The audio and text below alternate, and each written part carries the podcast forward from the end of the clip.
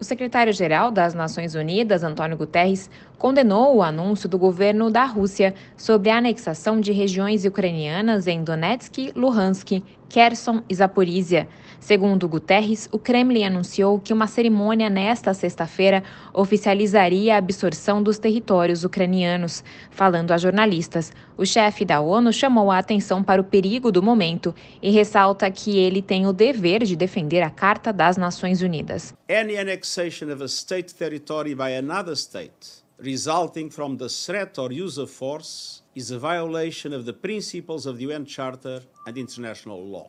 Ele explicou que declarar qualquer anexação do território de um Estado por outro Estado, resultante da ameaça ou do uso da força, é uma violação dos princípios da Carta da ONU e do direito internacional.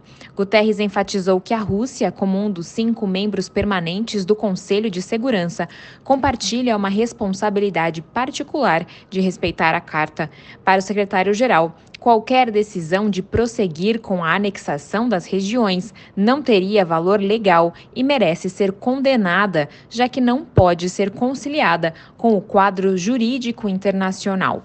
A ONU considera as consultas como ilegítimas. Guterres disse que estes atos se opõem a tudo que a comunidade internacional deveria defender e ferem os princípios e propósitos das Nações Unidas. Da ONU News em Nova York, Mayra Lopes.